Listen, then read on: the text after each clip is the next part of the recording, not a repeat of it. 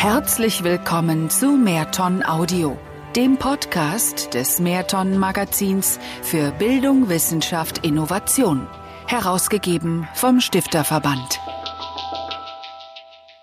Der Wüstenforscher. Ein Porträt des Geologen und Klimaforschers Stefan Kröpelin, der 2017 mit dem renommierten Kommunikatorpreis ausgezeichnet worden ist. Von Rüdiger Heimlich. Die internationale Fachzeitschrift Nature titelt schlicht Mann der Wüste. Der Deutschlandfunk nennt ihn den deutschen Indiana Jones und ein saudisches Hochglanzmagazin den Veteran der Sahara-Forschung.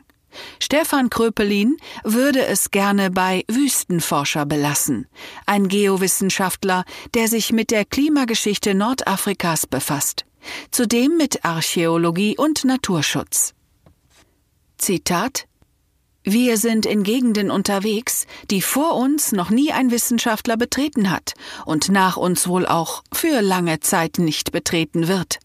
Da muss man für alles offen sein, was einem begegnet. Zitat Ende. Das können Höhlen mit Felsbildern sein oder Muschelreste im Wüstensand. Aber auch Skorpione im Schlafsack, Wegelagerer oder verdurstende Flüchtlinge. Was braucht ein Wüstenforscher neben der wissenschaftlichen Expertise? Ein Gespür für Menschen und Landschaften, Geduld, Zielstrebigkeit und eine gute Portion Glück. All das hat Stefan Kröpelin in den vergangenen vier Jahrzehnten gehabt. Wenn er erzählt, und Kröpelin erzählt mit Werf, in welch riskanten, oft ausweglos erscheinenden Situationen er und sein Team bestehen mussten, all die Episoden würden leicht einen Abenteuerroman toppen. Wen wundert's, dass da selbst Google-Gründer Larry Page oder Chats-Präsident Idris Deby Itno fasziniert zuhören? Der deutsche Indiana Jones also? Stefan Kröpelin lächelt. Die Medien lieben lockende Bilder, das Aroma von Abenteuer und Gefahr, von Geheimnis und Schatzsuche. Mit magische Welten, Aufbruch ins Ungewisse nahm Kröpelin 2006 im ZDF ein Millionenpublikum mit in Regionen, von denen es kaum Satellitenbilder gibt. Gleich zu Beginn der Expedition bricht ein Achsdifferential. Dann klettert Kröpelin in ein ausgetrocknetes Brunnenloch, wo ihm die Skorpione ins Hemd krabbeln. Kröpelins Filme zeigen das Abenteuer Forschung, aber Zitat Ich bin kein Abenteurer, sagt er.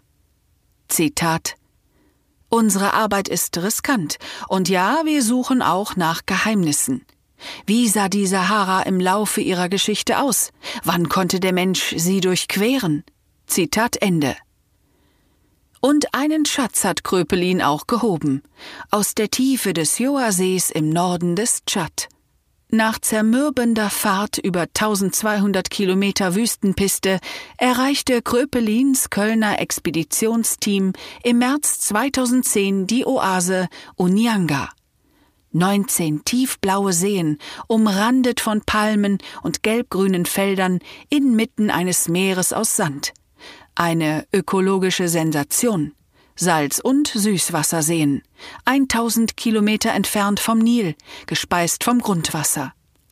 Zitat Wir hatten Glück bei unserem Vorhaben, weil es relativ windstill war. Erzählt Kröpelin. Zitat denn manchmal gibt es dort Tage, da bläst es einen einfach weg, da kann man nur auf allen Vieren über den Sand kriechen. Zitat Ende. Mit einem Schlauchboot fährt das Team auf den bewegten See hinaus und senkt Meter für Meter eine Plexiglasröhre auf den 25 Meter tiefen Grund hinab.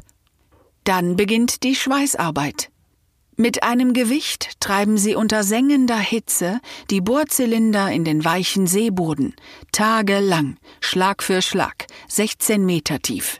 Immer wieder ziehen sie die Rohre vorsichtig heraus. Darin 16 Meter Schlamm.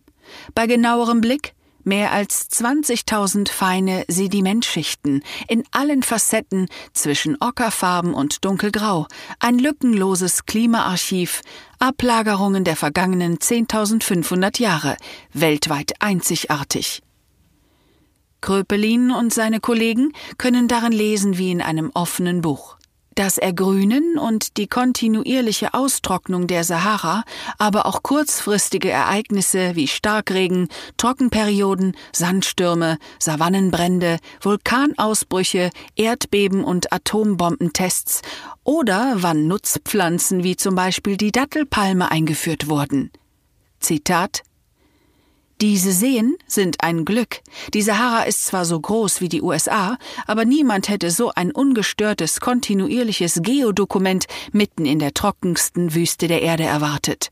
Zitat Ende. Für Kröpelin der Höhepunkt seiner Forschung. Gepackt hat ihn die Wüste schon als Penela.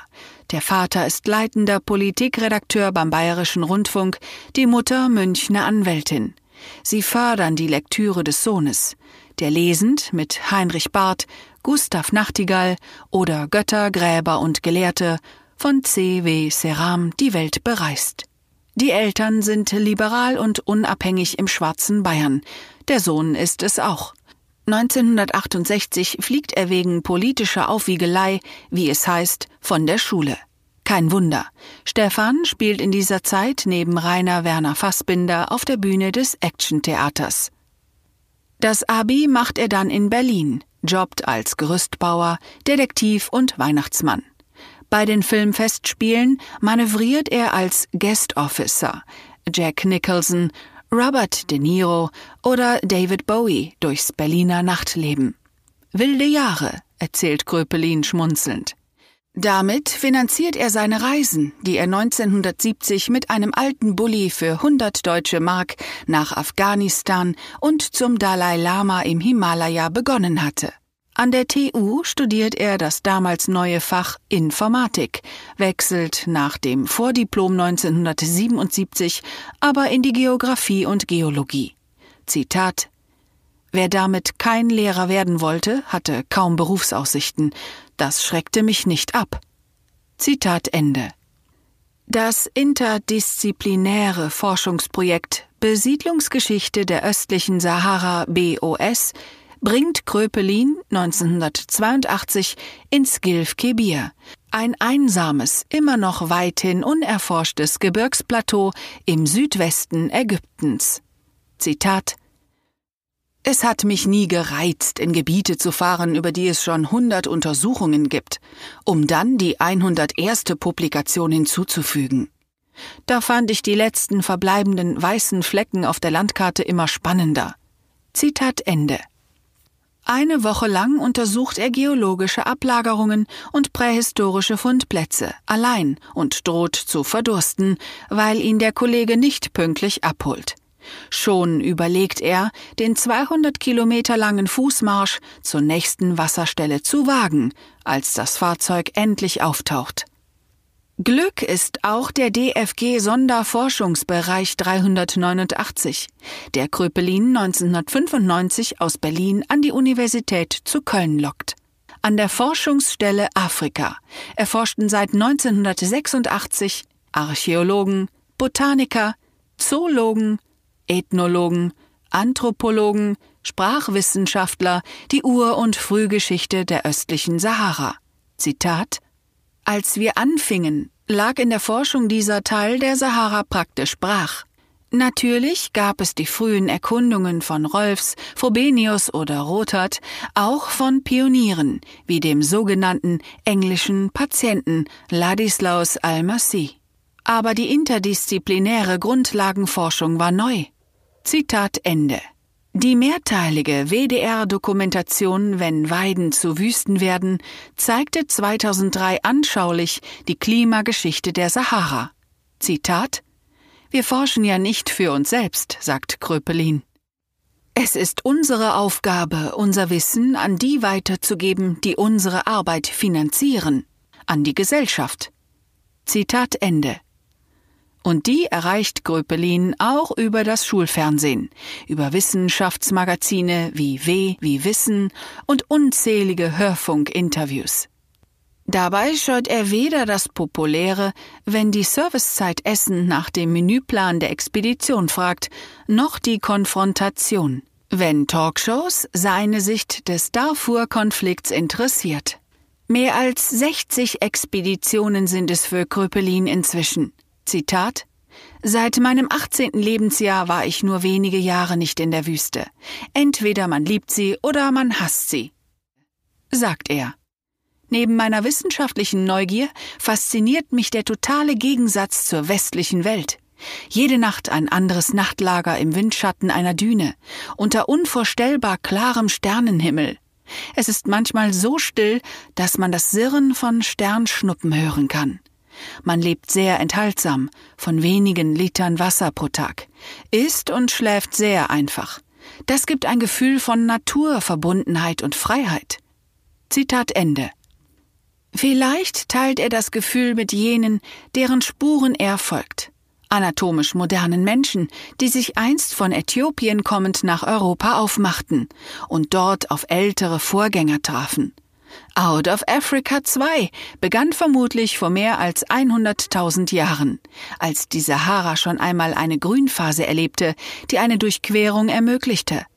Out of Africa 3 war dann während der letzten Feuchtphase, die vor 11.000 Jahren begann. Die Sahara erlebte viele Klimawechsel. Mal war sie Barriere, mal grüner Korridor zwischen Süd und Nord.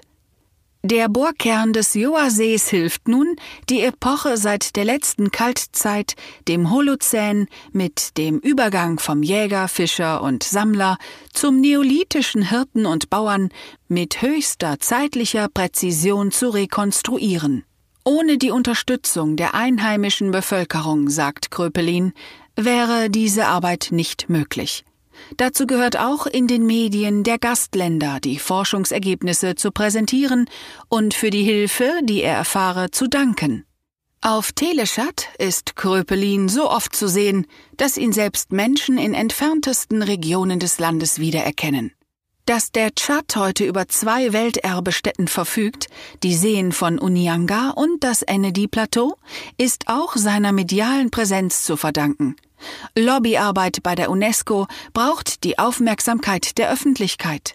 Deshalb wird er nicht müde, für die Landschaften und ihren Schutz in den Medien zu werben. Sie hörten einen Artikel aus dem Mehrton-Magazin des Stifterverbandes.